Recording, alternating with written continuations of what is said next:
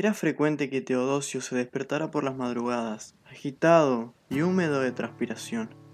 Cada noche se cruzaban imágenes de sueños campestres de un pequeño poblado en Ucrania, Leópolis.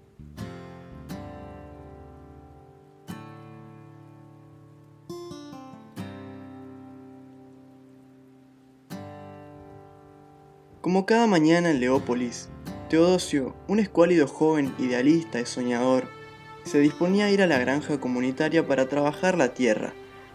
Teodosio era el menor de dos hermanos, de una familia de granjeros.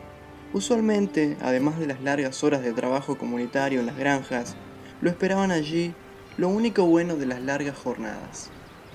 Su risueña novia Sofía y su hermano y compañero de aventuras, Mitre. Sofía era un año menor que él. Se habían conocido en la misma granja y Teodosio instantáneamente se vio fascinado por sus ojos azules y un sentido del humor un tanto inocente. Mitre era el hermano mayor de la familia Kondratiuk.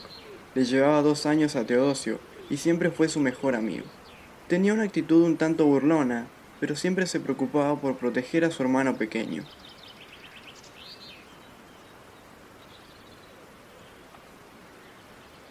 El clima era frío por la mañana pero el sol de mayo se hacía notar cerca del mediodía.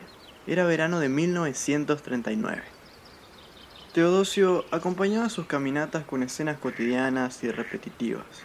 En su largo camino hacia el campo, las imágenes de campamentos militares, de rostros jóvenes, cansados y enrojecidos por el sol y el duro entrenamiento llamaban su atención.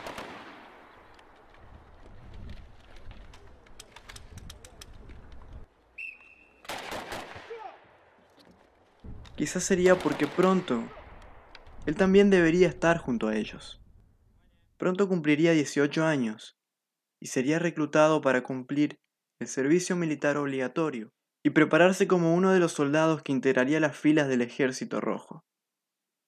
Esa escena de cada día distraía sus pensamientos, que lo alertaban sobre un futuro cercano que no podía evitar, pero que sin duda no quería vivir.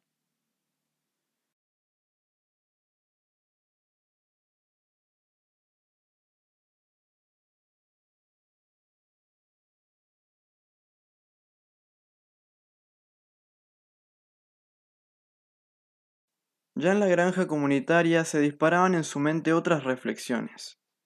Para su familia la colectivización significó perder sus tierras, su derecho a la propiedad, perder lo que tanto tiempo habían trabajado, para luego vender la mayor parte de la cosecha al Estado, a precios muy bajos, establecidos por el mismo Estado. Esto a su vez generaba en Teodosio una fuerte oposición hacia su país, a la vez de un fuerte miedo. Las semanas pasaron y el día temiblemente esperado llegó. A través de un comunicado con tipografía de máquina de escribir y partes manuscritas bordeadas de círculos rojos del sellado, la carta de reclutamiento estaba en manos de Teodosio.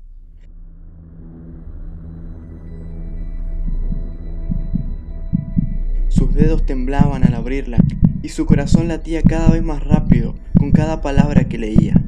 La orden era clara. A la mañana siguiente, debía presentarse a la oficina del ejército.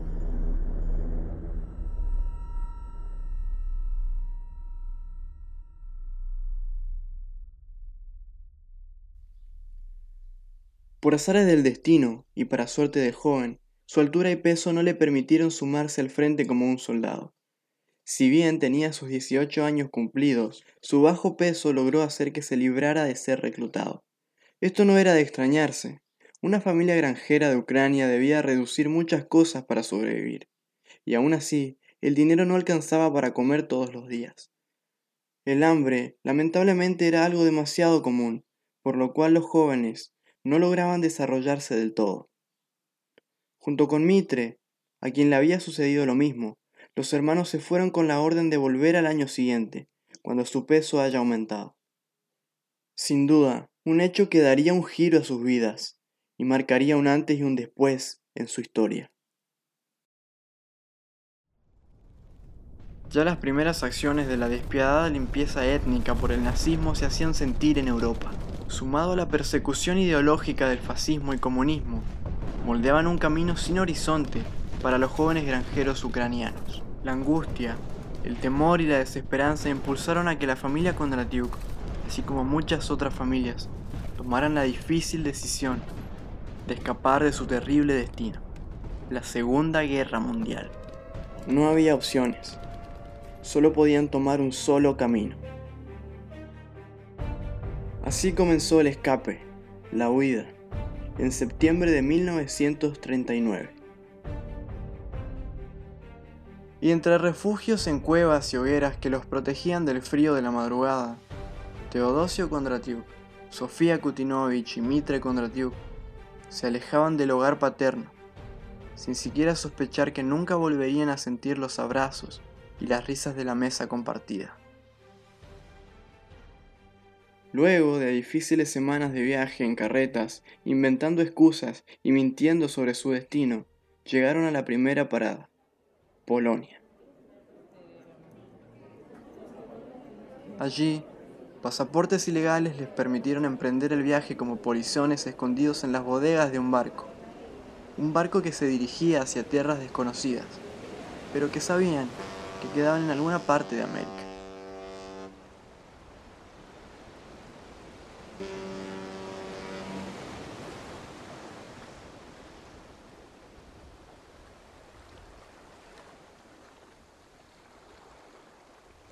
Los jóvenes ucranianos asomaban, después de cien largos días y noches de amontonamiento y escasa comida, llegar a un nuevo país, Argentina.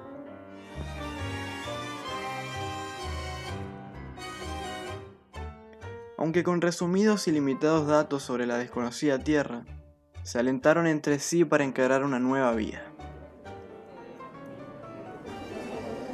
El Hotel de los Inmigrantes fue el primer contacto con el país. Ese gigantesco edificio de hormigón los albergó en la ciudad de Buenos Aires.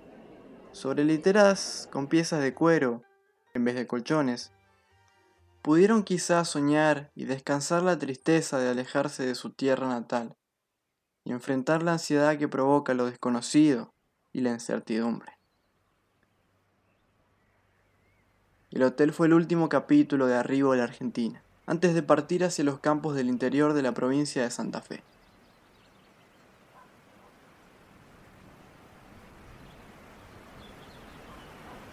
Ese ofrecimiento fue bien recibido por los recién llegados, ya que su conocimiento de las técnicas de agricultura facilitaría la supervivencia al comenzar. Quiero señalar a todos mis conciudadanos la importancia singular El 4 de septiembre de 1939, el presidente Roberto Marcelino Ortiz declaró la neutralidad de la Argentina respecto de la guerra iniciada tres días antes por la invasión de Alemania al territorio polaco. Fue esta una medida alentadora para los jóvenes ucranianos, con arraigadas ideas de libertad, sin las que sin duda hubiera sido imposible cruzar al Nuevo Mundo. Posteriormente tomaron la decisión de trabajar las tierras chaqueñas y establecerse ahí para darle fin a una difícil travesía que por un momento pareció hasta imposible. Así, comenzó una nueva vida para los jóvenes inmigrantes. Estaba todo por hacerse. Teodosio y Sofía se comprometían a iniciar juntos un futuro que sería de familia, de hijos, de nietos y bisnietos.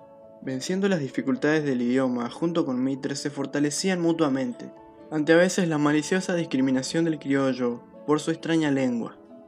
En la radio se escuchaba que la guerra había terminado, y eso traía una sensación de alivio por haber sido capaces de huir antes de verse atrapados en el conflicto.